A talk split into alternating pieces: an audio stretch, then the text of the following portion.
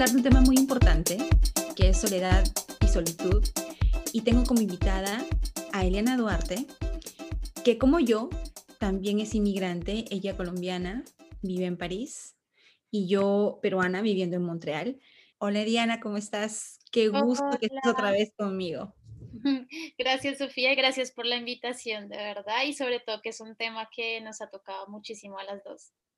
Sí, pero vamos a, a decir también que poco importa que estés fuera de tu país, poco importa que estés fuera de tu ciudad, el tema de sentirte solo puede ser un tema que podemos sentirlo incluso cuando estamos en nuestra casa, viviendo en nuestra ciudad donde nacimos, en el país donde, donde nacimos.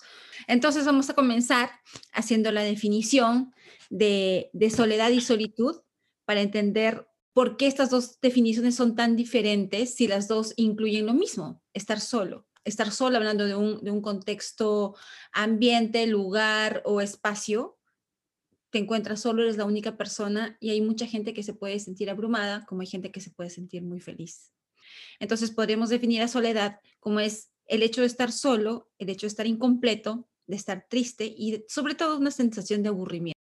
La soledad es el temor inconsciente que genera entrar en nuestra conciencia es una situación que no es aceptada, probablemente porque no haya sido deseada, y por lo tanto siempre se busca un acontecimiento que nos permita poner nuestros pensamientos en algo exterior. Incluso podemos estar rodeados de gente y estar en soledad. Mientras que la solitud es estar en solitario, estar completo, estar dichoso.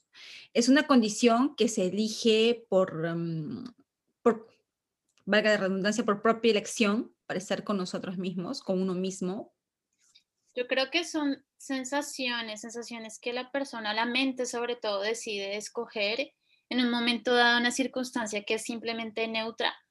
Y es a partir de la persona que va a decidir si se siente solo, en soledad, o se siente en solitud, en plenitud, digámoslo, algo así. Y es una elección y es como mm, ese, ese, esa flecha o esa opción que tiene el cerebro en ese momento, en esa circunstancia neutra, que puede sentirse completamente solo, abandonado para otra persona. No sé, doy un ejemplo, un ejemplo preciso es, por ejemplo, estás en un restaurante y esa noche em, estás, estás, estás, sentado en una mesa eh, tomando algo en ese momento, tu mente te puede decir, me siento súper solo, me siento mal, me siento aburrido, o qué estarán pensando los demás de mí, esta, esta persona sola, esta mujer sola, ¿qué, ¿qué van a pensar de mí los otros? O está la otra opción, que es la misma circunstancia, pero yo decido de qué pensar de sobre eso y cómo, y cómo me siento también. Entonces, siento que eso es una situación que me encanta sentirme, me encanta salir en date conmigo misma, así eso lo haces mucho tú, salir conmigo misma, eh, tomarme un vino, disfrutar del momento, sentirme plena, o lo que, por ejemplo, yo suelo hacer mucho en París es, salgo, me tomo un café en estas famosas terrazas, me tomo mi café, me, tomo me, me pongo a leer un libro y me siento súper bien, sin importar lo que me digan los demás. Entonces, básicamente es eso, es una sensación que tú es a partir esa sensación viene a partir de un pensamiento y de una circunstancia y que tú decides al final cómo te sientes. Exacto. Sí, este, ese, ese ejemplo que tú decías que tú te sientes súper bien yendo a un café y tomando, yendo a un café, tomando un café, leyendo un libro y te sientes súper bien. Me ha pasado, como te, te conté algunas veces, me ha pasado a mí también que yo trabajando mucho en, en, en mí y decidiendo trabajar mi tema de solitud y queriendo estar bien conmigo misma sola, porque había sido algo que no había hecho por casi toda mi vida, em, decidí la primera vez irme a tomar una cerveza, irme con mi libro del Enneagrama a un bar que está por acá por mi casa, y no sabes lo bien que la pasé, o sea, es como que me río sola y la paso bien y como tranquila y me tomo una cerveza y a veces dos a veces tres, pero, pero la paso bien, o sea, y alguna vez, como te comenté también, puse una foto en mi Instagram de, de, de otra vez que fui, me acuerdo que fue un resto mexicano, una cosa así, y puse una foto de, de, un, de, un, de un vasito de tequila, y como que puse dating me, y mis amigas me escribían, ay, pobrecita, pues me hubieras dicho que estabas tan solita para acompañarte. Yo decía, pues que yo no quiero compañía. Si estoy poniendo esta foto es porque me siento bien conmigo misma, no estoy poniendo una foto para dar lástima, porque ocurre muchas veces que la gente pone en las redes sociales muchas cosas para victimizarse que están solos, ¿no? O lo contrario, para, para decirlo acompañados que están, cuando realmente en el fondo hay un sentido de soledad muy, muy, muy profundo, ¿no? Este... Yo te comentaba justamente anterior, antes, era que todas las personas es un miedo que está arraigado en nuestra naturaleza humana es un miedo que eh, viene, es, un miedo biológico, digámoslo así, bueno, en cierta manera puede ser relativamente justificado, pero también nuevamente ahí va la, decisión de la persona que, que quiere cómo sentirse, pero al final esto viene desde la prehistoria, del hecho si la persona no hacía parte de esa tribu, si la persona no, estaba, no cumplía con esos parámetros de la tribu predefinidos, eh, entonces iba a quedarse solo, iba a ser rechazado por la tribu y entonces iba posible riesgo de morirse. Y pues obviamente justamente para evitar y no sentirnos fuera de la tribu, pues hay que adaptarse, hay que aceptar ciertas cosas, etcétera. Y ese miedo quedó muy arraigado en nuestro cerebro. Y, eso y entonces pues justamente eso también pasa y lo que te pasó a ti, que esa persona, pues, porque está sola y es la soledad en donde está en cierta manera mal vista y como el, el, el, rechazado, pilas que te vas a morir. Es como algo extremo, pero la realidad no es así. Entonces, es ese miedo que está arraigado todos nosotros, que tenemos miedo a morir solos, tenemos miedo a quedarnos solos completamente durante nuestra vida, tenemos miedo, por ejemplo, a lanzar un proyecto solos. Hay mucho, y todos, todos hemos, tenemos también presente ese miedo. Incluso hay personas que lo pueden llegar a, ese miedo puede estar también traspasado a las relaciones, en donde justamente por ese miedo a la soledad pues, se pasa incluso eh, a la dependencia emocional. Sí, exacto, que es muy interesante lo que dices. Cuando tú entiendes que hay estas dos definiciones y cómo las, cómo las aplicas en tu vida, cómo sabes, en un momento dices, en mi caso, ¿no? Toda mi vida estuve siempre con alguien porque siempre tuve miedo a estar sola. Y en el momento que entiendo eso, yo decido, así me haya dolido muchísimo, claro, me dolieron los primeros meses, yo decido quedarme sola, porque dije, he repetido tantos patrones toda mi vida con relaciones densas eh, y saltando de una a otra y de una a otra y de una a otra, y que ha sido realmente mi miedo estar sola. ¿Por qué tengo ese miedo? ¿A qué le tengo miedo? Y ahí viene todo este viaje espiritual, bueno, para para hacerles un poquito mm, una reseña muy pequeña, Eliana y yo pertenecemos al mismo curso de, de Life Coach, que es impartido por Esther Iturralde, nuestra coach y una persona a la que queremos muchísimo, no solamente es nuestra coach, en mi caso yo la veo como, como una persona que me ayudó a creer en mí misma, en creer en, en mi potencial, en el gran potencial que tengo de hacer muchísimas cosas entonces, este, Eliana y yo estamos en el, en el mismo curso y, somos una comunidad bastante grande, somos alrededor de 60 o 70 personas en, en, que estamos en tren de querer certificarnos como life coach y yo que yo digo generalmente como espiritual life coach.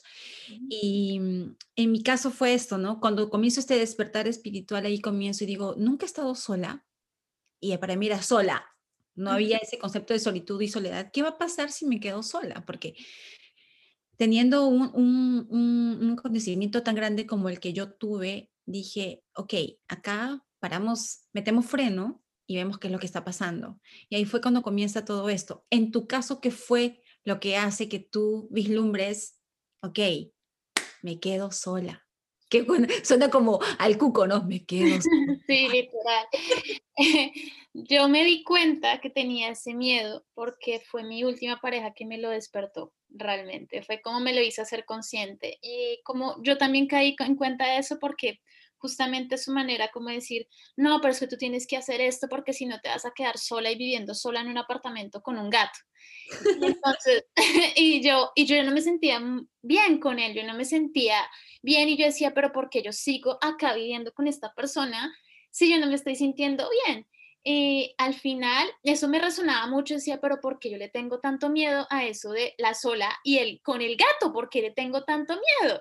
Y al final dije, pasaron tantas con las cosas con esta persona que también justamente fue ahí donde me quedé en cuenta como que me estaba volviendo dependiente de esa persona o, o, o, violencia física y psicológica en esa relación. Y fue ahí cuando decidí salvarme a mí misma y dije, pues Eliana, mm, ahora te vas a salvar a ti misma y vas a enfrentar el miedo más grande, que es vivir sola, lejos de tu familia, no te vas a volver a tu país porque este es tu sueño, tú quieres, tú quieres vivir acá en este país, en Francia, te gusta, y dale, o sea, ve, busca un apartamento para ti y tú no lo has hecho nunca, vete, o sea, si ya estás lejos de tu familia, porque no puedes vivir completamente sola. Y entonces salí, decidí tomar mis cosas, le dije, ok, ya aquí no va esto, la verdad, eh, te deseo lo mejor, etcétera. Y decidí tomar mis cosas. Pasé un fin de semana, pasé un mes entero sin casa, literal, me pasar a la casa de mis amigas de aquí para allá, llorando vuelta nada por lo que me ha pasado. Eh, ahí es donde te das cuenta si este, quiénes estaban contigo y quién no. Eh, y realmente fue un momento muy, muy, muy duro, muy difícil para mí. Eh, ahí fue donde toqué realmente fondo de lo máximo. y yo ya había, incluso antes de eso, yo ya estaba en proceso de terapia psicológica y cuando yo le dije eso, que ya había tomado la decisión, me dijo, muy bien, me parece excelente. Eh, de hecho, había, había muchas cosas que no iban en, esa relación. Y fue en ese momento como que me empecé a reencontrar conmigo misma, estando de apartamento de aquí a allá, eh, me encontraba realmente conmigo misma. Yo estaba sola y no tenía como decir, porque todo, todas mis amigas están ocupadas con su vida, etcétera, etcétera. Y pues la única que se podía levantar el ánimo, ¿quién era? Era yo misma. Entonces yo dije, me voy a salir, me voy a sacar de este hueco, yo sé que algo está pasando con mi vida y, y, voy a sacarme de este hueco. Y entonces empecé y empecé con toda esta parte, ahí fue justamente antes de salir de esa relación, fue donde encontré y llegó a mí el curso de milagros y toda esta parte de las relaciones, de pareja, y yo soy muy pro libertad, ese es mi valor principal. Entonces, eh, y ahí fue, ahí fue donde empezó todo ese, ese autoconocimiento, conocí el coaching eh, y empezaron a abrírseme las puertas de muchísimas posibilidades, llegaron personas que yo jamás me esperaba, les conté mi historia. Eh, eran como no te preocupes, yo también pasé por lo mismo estando en otro país, decidí divorciarme, etcétera, mira dónde estoy ahora. Y fue como todo un proceso que la verdad al final me salvé yo misma y decidí, dije como voy a necesito estar un tiempo conmigo misma, porque igual me la pasaba de relación en relación en relación y dije, yo estoy evitando estar sola, o sea, ¿por qué? Lo máximo tiempo y, justamente todos esos ejercicios de aprendizaje, etcétera, me hice una línea del tiempo de todas las relaciones, de todas mis relaciones, como esa historia mía de relaciones y empecé a ponerle tiempo. Y me di cuenta yo, por Dios, o sea, y yo miraba mi diario, porque la, afortunadamente yo tengo un diario que lo tengo desde los 15 años, miraba mi diario y todo era en torno a las relaciones y a un hombre. Era como relacionada a eso y miraba y estuve solamente en toda mi vida, estuve como nada más seis meses soltera sin relación porque estaba saliendo con uno y con otro. Y, y en ese tiempo estaba justamente preparando mi viaje para, para Francia. Entonces ahí fue donde dije, ya dije, no, tengo que reencontrarme conmigo. Claro, yo creo que quizás este tema de soledad también tiene mucho que ver con el tema de amor propio y de dependencia afectiva, porque es como, es, no me quiero a mí misma y estoy buscando esa validación en otra persona que no sea yo, estoy esperando que alguien me diga lo inteligente que soy, lo bonita que soy, lo sexy que soy, todo, pero yo no me lo creo yo misma, entonces necesito ver afuera para que alguien lo valide, entonces es definitivamente cuando tú pasas un, un, acontecimiento de amor propio, de falta de amor propio o de dependencia afectiva, es quédate sola. Mm. Suena como el castigo, pero no es el castigo. Quizás las primeras semanas, los primeros meses va a ser un poco complicado, pero de ahí es como que, wow, o sea, yo he estado, después de que me separé del papá de mi hijo, he estado sola un año tres meses sola, sola, sola, porque yo lo decidí así y ahí comencé con todo este camino, encontré una coach en Europa, me inscribí a un curso, comencé a hacer, uff, ya comencé a hacer un montón de, de cosas, hasta hice numerología, hice muchas cosas y ahí dije, en un momento dije, creo que estoy lista para ver si mi tema de soledad o de dependencia afectiva se arreglado un poquito y tuve una relación muy chiquita que no, que no prosperó y realmente yo quería que sea así porque quería saber hasta dónde yo había, era como un test para mí, ¿no? Y el hecho de, de, de desengancharme de él después de haber terminado la relación se me hizo mucho más fácil. O sea, claro que sí lo quise, claro que sí, en el momento que estuvimos juntos, yo puse todo de mí para que todo funcione, pero a veces las cosas no funcionan, pero también yo dije, ok, creo que no está comenzando a funcionar, yo aquí me desengancho. Y cuando Mm, tomé esa decisión y no volví atrás, incluso a pesar de que él me buscó algunas veces y todo, yo dije, voy a vivir esa tristeza, pero me pasó súper rápido. Me pasó súper rápido porque tampoco em, quise ser tan dependiente. O sea, yo, yo me daba cuenta en la relación que comenzaba a ser un poquito dependiente, un poco, mm, eh, hacer un poco de manipulación, un poco de control, algo que yo siempre había hecho. Y dije, ay, no, yo creo que todavía no he sanado bien ese tema, pero creo que yo era mucho más consciente de- del día a día de esa relación. Cuando se terminó, se terminó y dije, otra vez, quiero estar sola, porque sé que todavía me falta mejorar. Entonces es como, es como yo siento que ha sido difícil la primera vez, pero la segunda ya es mucho más fácil. Y esta segunda vez que me he quedado so- sola en solitud, no sabes lo bien que me va, porque justo me agarró la pandemia y comencé a comprarme plantitas, tengo 40 plantas en mi casa, comencé a decorar mi sótano, comencé a hacer muchas cosas, pasé más tiempo con mis hijos, que era lo más importante. Y ahora, hace un rato conversábamos y te decía, yo ya me acostumbré a trabajar en mi casa. O sea, si me decían, ¿sabes qué, Sofía? Mañana regresas a la chamba. Yo digo, oh my God. Entonces, como que otra vez pensar que me pongo, tomar el metro, y llegar, que voy a almorzar y regresar, sacar a mi hijo a la guardia. Ahora no lo tomo como súper mucho más relax y me he acostumbrado. Incluso he hecho e- este, este, este, este contacto con mi niña interna y para mí es súper, o sea, en todo este despertar, yo creo que las, las herramientas que me han ayudado a, a definir quién soy ha sido el enneagrama, la línea del tiempo y la meditación. Y te Ujú, decía hace un rato, ¿no? O sea, no es como que, pucha, me siento, cierro los ojos, pongo mi mente en blanco y a ver qué pasa. No me ha pasado jamás. O sea, he comenzado, un, hice un curso de meditación porque yo creo que conmigo las cosas funcionan así. O sea, tengo que exigirme y tengo que pagar para tomarle, para tomar en serio algo. Entonces, este, mm, comencé un curso de meditación con una chica en, en Perú que es Jessica Vega. Ella escribió muchos libros de meditación y todo. Comencé a tomar el curso y me comenzó a gustar porque comencé a observar mis pensamientos, no solamente a poner mi mente en blanco, porque nunca lo hice y creo que nunca lo voy a poder hacer. Ni siquiera un monje del Tíbet, como, le digo, como digo siempre, lo, lo podría hacer.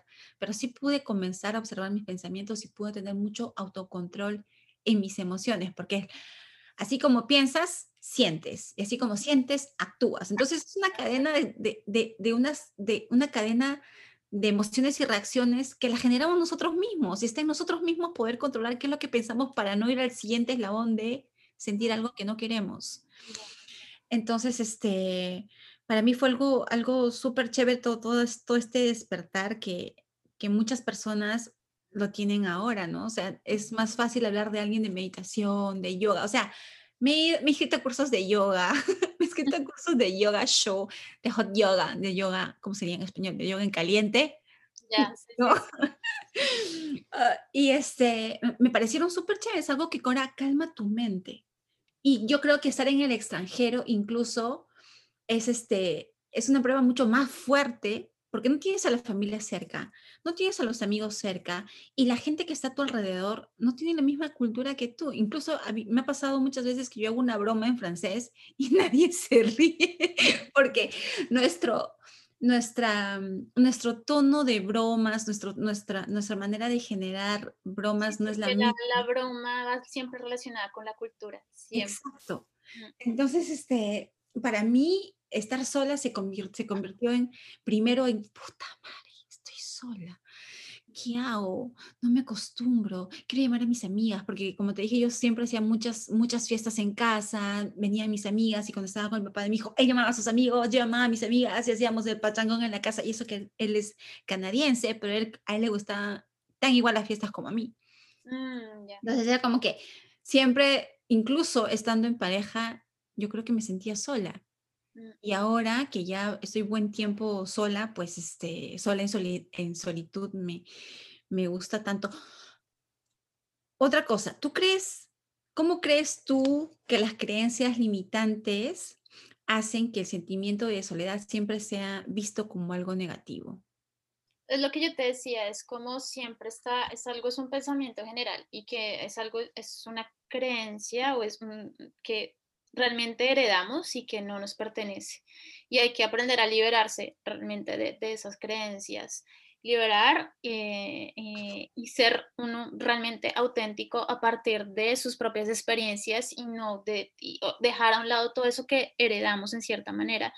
Y lo que justamente es porque eso se llama creencias limitantes, es por eso, porque no te dejas ser realmente quien eres, no te dejas ser tu autenticidad, no eres libre realmente de quién eres como persona porque estás cargando cosas o pensamientos que no te pertenecen de alguna manera. Entonces, eso te va a impedir, por ejemplo, de cierta manera, hacer hacer lo que tú realmente quieres. Si tú, por ejemplo, realmente tú quieres estar sola por un tiempo, estar sin pareja, estar soltera por un tiempo, pues, eh, y tú quieres hacerlo, en tu corazón te dice que necesitas hacerlo, que lo quieres, que es lo que quieres en ese momento, pero tienes a tu familia detrás que te dice, no, pero es que tú ya tienes cierta edad, no sé qué, consíguete a alguien, no te sientas desprotegida, no sé qué, hola. Entonces tú empiezas a escuchar eso y eso también, y te lo afirma porque tú también lo crees en cierta manera, dices, no, pues madre, sí, o sea, sí, tengo que ponerme las pilas, no, no, no, voy a buscarme a alguien, justamente para eso, para evitar eso, porque yo voy a terminar sola con los gatos viviendo en apartamento.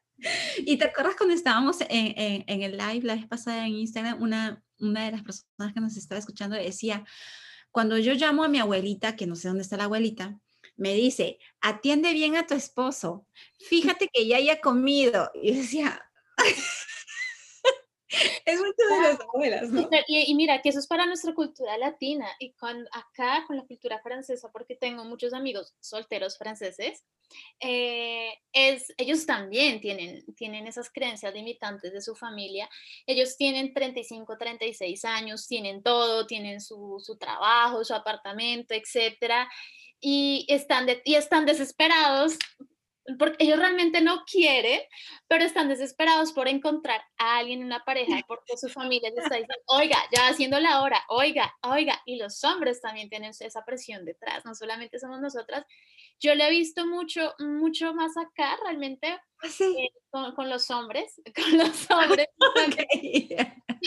justamente, pues, eh, mi, mi, mi, mi, expareja era más también por esa presión, de como que ya está llegando a los 40 años, no tienes una familia, no tienes una pareja, Ah, me encontré esta loquita, encontré esta colombiana, pues venga, esta colombiana está necesitando una familia, etcétera, es perfecta y ya, ya tengo, que, ya tengo lo que se supone que debo tener y eso pasa no solamente en cultura latina, en la francesa también pasa. No sé yo no sabía eso que pasaba. Acá, bueno, acá en, Montreal, eh, la cultura quebecoa, porque yo vivo en la provincia de Quebec, pero vivo en Montreal, eh, las cosas son muy individualistas, o sea, los, los, los quebecuas no están buscando desesperadamente a alguien. Ellos si se quedan solteros hasta los 50, no tienen ningún problema.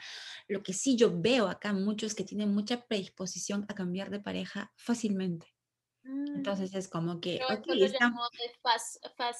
sí, o sea, no, no, es este, no es como los latinos, es como que nos, nos, ponemos de novios ya, o sea, es como o nos estamos de novios o somos amigos, ¿no? o amigos con derechos, que es lo mismo que acá se llama la frecuentación, que es ah, como, yo quiero frecuentar contigo, pero no quiero nada contigo, pero también puedo frecuentar con varias chicas, o sea, y es este, o puedes estar en pueden estar en una relación, terminó y al día siguiente se embarcan en otra y no hay problema, o sea, tantos hombres y mujeres no se hacen problema. A, mí sí me haría problema, o sea, definitivamente me cortan al día siguiente, se meten con otra y yo ya estaría justamente ahorita estaba escuchando una conferencia de, de Borja. Vilaseca. Sí. Sí, el rey del enegrama. Sí, no solamente, estaba hablando y decía, hablaba de los carcelarios y los eh, feel, free, feel free liners. no, ¿cómo es? Feel freenianos, sí, ya. Y los carcelarios y los feel freenianos. Y y bueno, yo, yo, yo, lo que te digo, yo soy muy una persona, para mí la libertad es, mm, lo, es uno de los valores más importantes en mi vida. Y, y, siempre me he preguntado justamente, bueno, es posible un amor libre, pero no este amor libre, poligamia, etcétera, na, na, na, sino es más el concepto en sí de libre y es esto de feel free que él habla y me sentí tan identificada en el sentido y que también me resonó mucho por el curso de milagros también. Cuando tú tienes una pareja y, y, quieres que haga ciertas determinadas cosas y tienes expectativas con respecto a esa persona, realmente quieres encarcelarla, ¿sí? Es como, no hagas esto, no hagas lo otro, porque es que tú en cierta manera me perteneces. Y está el feel free, feel freeiano, es por sobre todo, es, es libre, es súper auténtico, súper honesto, y, y, yo te permito ser lo que, lo, que, lo que tú quieras ser, porque realmente, o sea, mi libertad no está ligada a la tuya, está, mi libertad viene de mí realmente. Y es, yo te dejo ser, te permito ser, obviamente si hay acuerdos con la otra persona, pero tú no me perteneces. Y si algún día te, te decides ir, perfecto, porque dejo fluir las cosas, ¿sabes? Y es justamente eso es lo que nos, nos como que nos, eso es lo que nos genera ese, sufrimiento, ¿sabes? Ese miedo que vamos a perder a esa persona o que se va a ir con una más jovencita que yo. A mí me pasaba mucho eso, como se va a ir con una francesa que habla mejor francés que yo. Eso me pasaba en mi cabeza.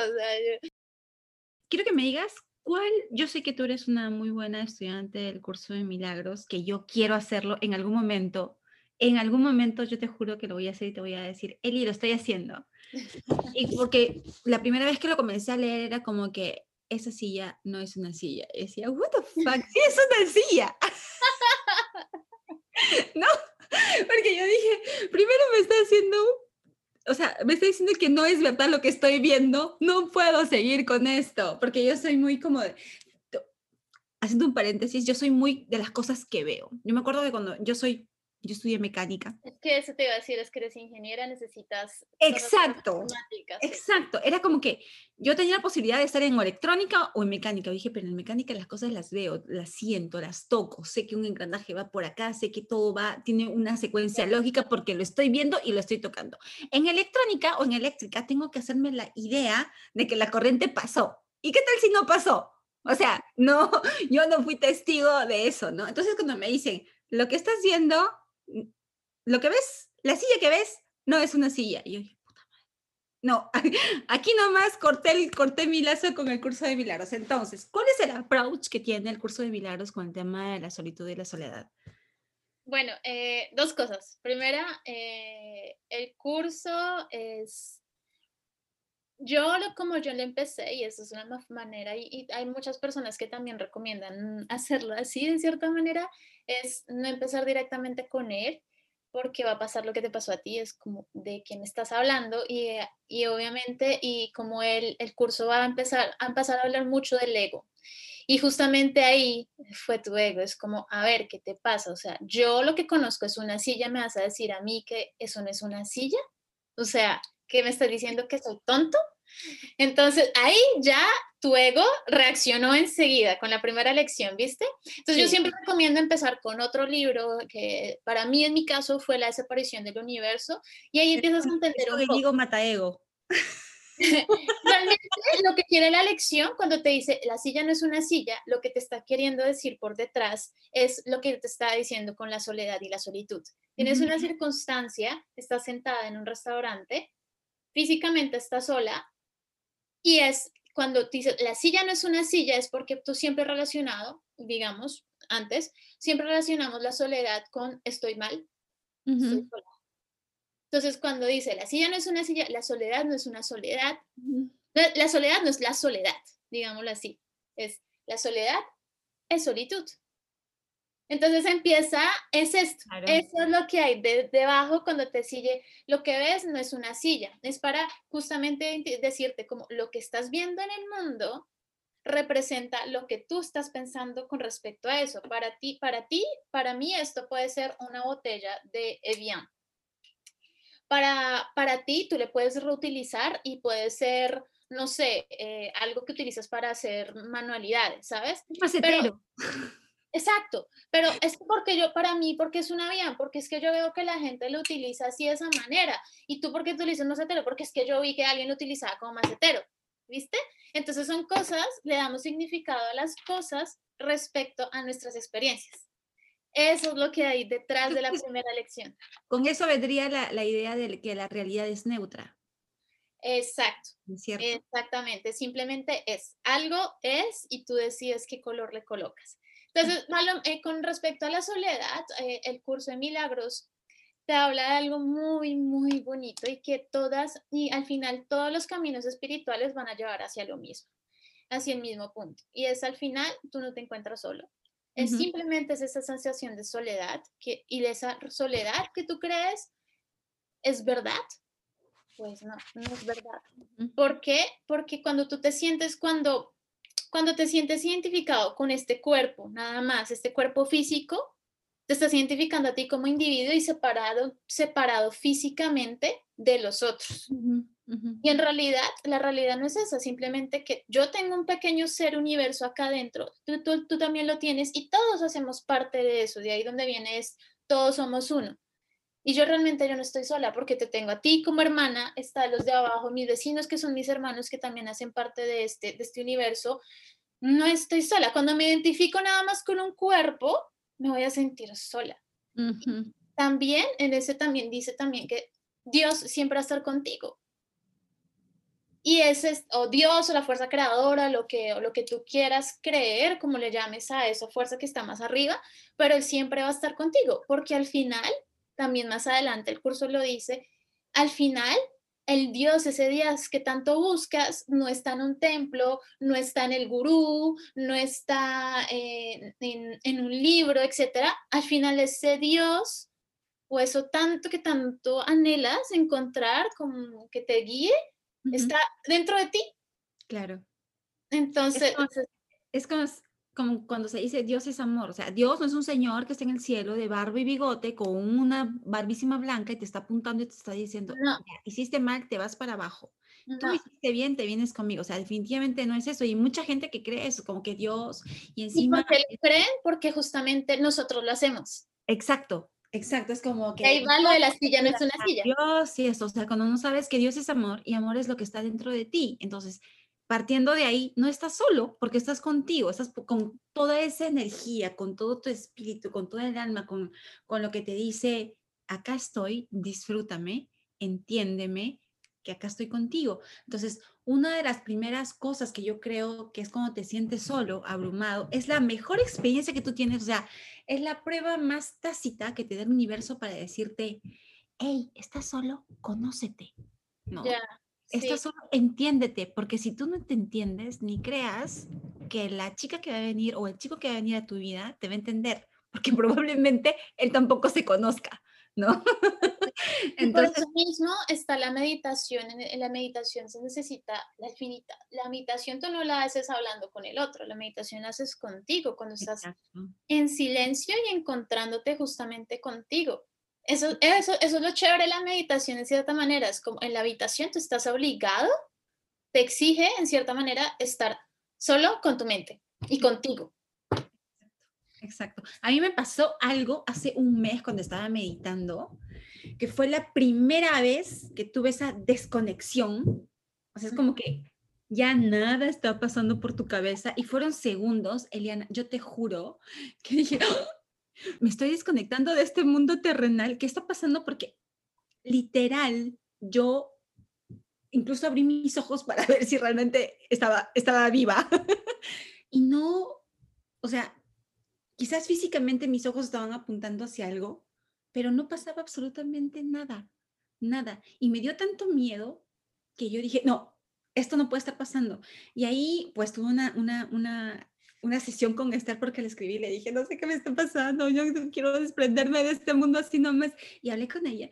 Y ella me dijo, es que es justamente que has estado repitiendo tanto estas sesiones de meditación, que has estado eh, ordenándole a tu mente de pararse, de stop, que mm. tu mente en un momento lo hizo y no estás acostumbrada a que pase eso. Entonces te genera temor porque nadie está acostumbrado, nadie se va a lo desconocido, así como, ay, ¿qué pasa? Y, el ego y la mente siempre va a tener como que, piensa, piensa algo, piensa algo, piensa algo. Y cuando lograste liberarte de todo eso, esa es tu esencia, esa eres tú realmente. Exacto. Y, para ti fue raro, es como, oh por Dios, ¿qué es esto? Nunca lo he vivido, esto es desconocido para mí. Nunca. El ego volvió otra vez, venga para acá, miedo. Tienes, ah, no, estás contigo misma, no, entonces vente conmigo, yo soy el ego, yo soy tu ser supremo, ¿no? Sí. Literal. Pero es normal, o sea, eh, es súper, es súper normal. Y, y, mira, a mí me pasaba lo mismo que le pasaba a Esther. Yo tenía miedo a meditar. Yo tenía ¿Ah, miedo, sí, y era muy curioso, decía, ¿qué demonios me pasa? O sea, ¿qué me pasa? Yo siempre, y eso representaba justamente mi versión mía, a la cual yo le tenía miedo, eh, a la niña del aro, ¿sabes? La película del aro. Pensaba que se iba a salir de la tele. No. No, yo siempre, desde que salió esta famosa película, siempre que dormía sola en mi cuarto cuando estaba muy chiquitica, y, no chiquitica, sino tenía como mi adolescencia, yo siempre tuve mucho miedo a la soledad, la verdad. Y siempre imaginaba monstruos y no sé qué, y entonces desde que vi el aro, me imaginaba a esta niña, incluso cuando estuve en los primeros días que estuve acá en Francia, los primeros meses, ya estaba grande, tenía 28 años, yeah. yo sentía que la niña del aro me estaba mirando, y al final entendí muchas cosas, y era yo realmente, era, yo le estaba teniendo miedo justamente a relacionarme con esa sombra mía o esa otra parte mía, le tenía miedo realmente. Y cuando cerraba los ojos, mira qué curioso, cerraba los ojos y bueno, voy a empezar a meditar. Tenía miedo, me daba miedo, me daba muchísimo miedo y pensaba que estaba al lado mío. Oh my God. Fue terrible, fue terrible las primeras veces que yo hacía meditación, fue muy feo, realmente. O sea, no, no, me la imaginaba ahí, que estaba ahí y que me iba a pasar algo malo.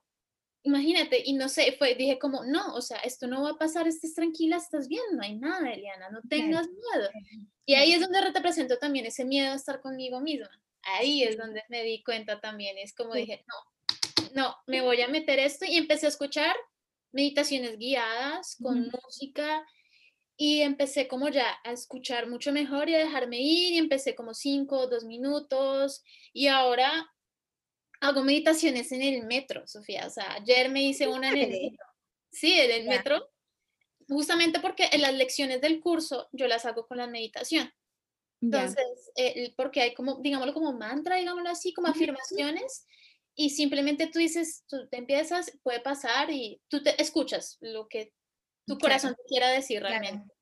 Y yo lo hago y entonces ayer eh, no tenía tiempo, etcétera, entonces eh, decidí sacar mi, iPad, mi, iPad y poner a hacer, mi lección en el, en el, metro.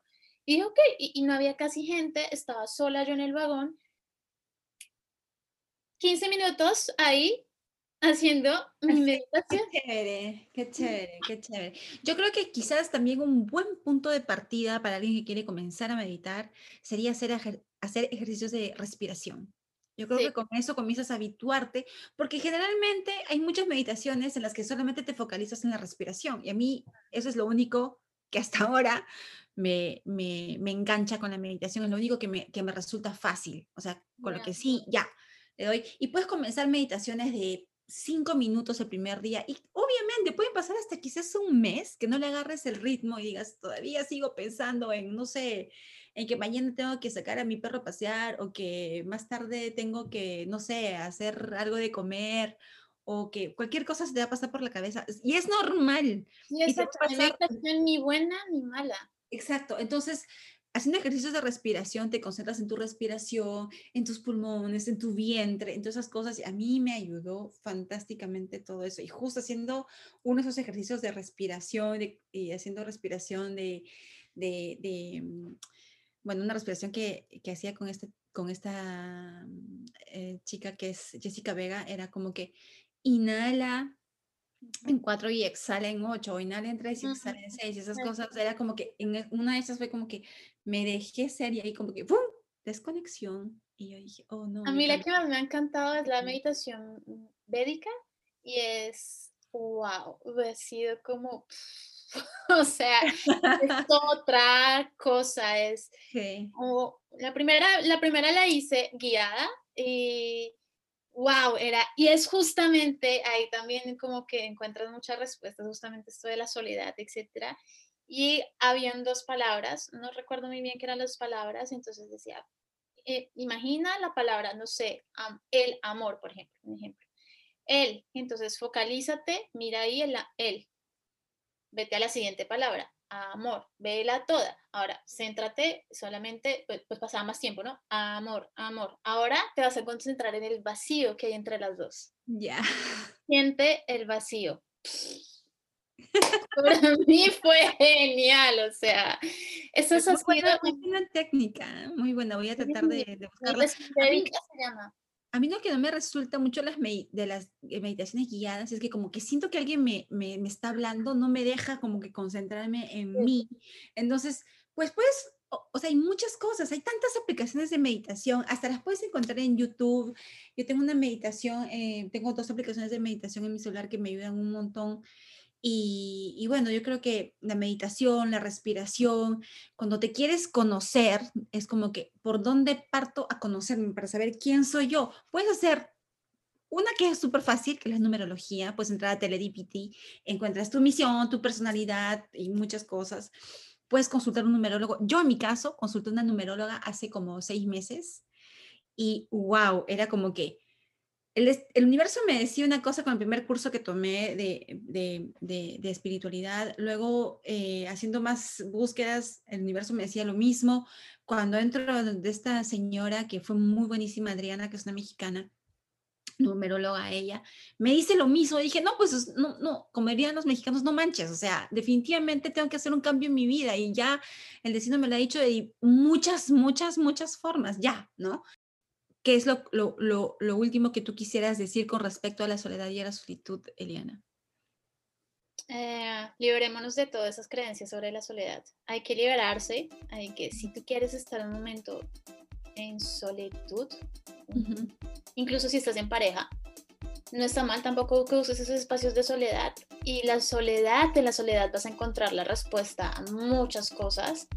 Eh, incluso en ella puedes encontrar el propósito de tu vida. Entonces no le tengas miedo. Exacto. Tengo que ponerle miedo. Sí, y, y, bueno, de mi parte sería decirles que solamente estando en solitud contigo mismo, siendo dichoso con este proceso, vas a ser inmune a la soledad. Nunca más vas a tenerle miedo a la soledad. Nunca más vas a tenerle miedo a estar solo, porque ya sabes qué es lo que es estar solo. Entonces ya no va a existir más esa soledad y vas a saber que la única manera de que la única forma en la que tú vas a estar solo es cuando vas a estar en solitud y eso va a ser súper beneficioso para ti porque te va a permitir conocerte y, aceptarte, que es lo más importante.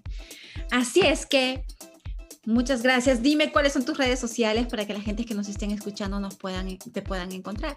Bueno, entonces a mí me pueden encontrar por mi página de internet que es www.amorsinfronteras con doble s.com, eh, Instagram amorsinfronteras.co eh, Facebook Amor Sin Fronteras también, de amor y expatriados, porque esos son mis temas, desde principalmente personas que hayan mujeres que hayan expatriado y que se encuentran en un momento como también como un poco perdidas y que no encuentran ese hogar y toda la parte de amor y de relaciones también y justamente más enfocada a, si te encuentras soltera y quieres encontrar y encuentras en el extranjero eh, como por qué me encuentro soltera y qué historias me estoy contando sobre el amor. Entonces, eso ahí, así me pueden encontrar y en eso es lo que me especializo principalmente en amor sin fronteras.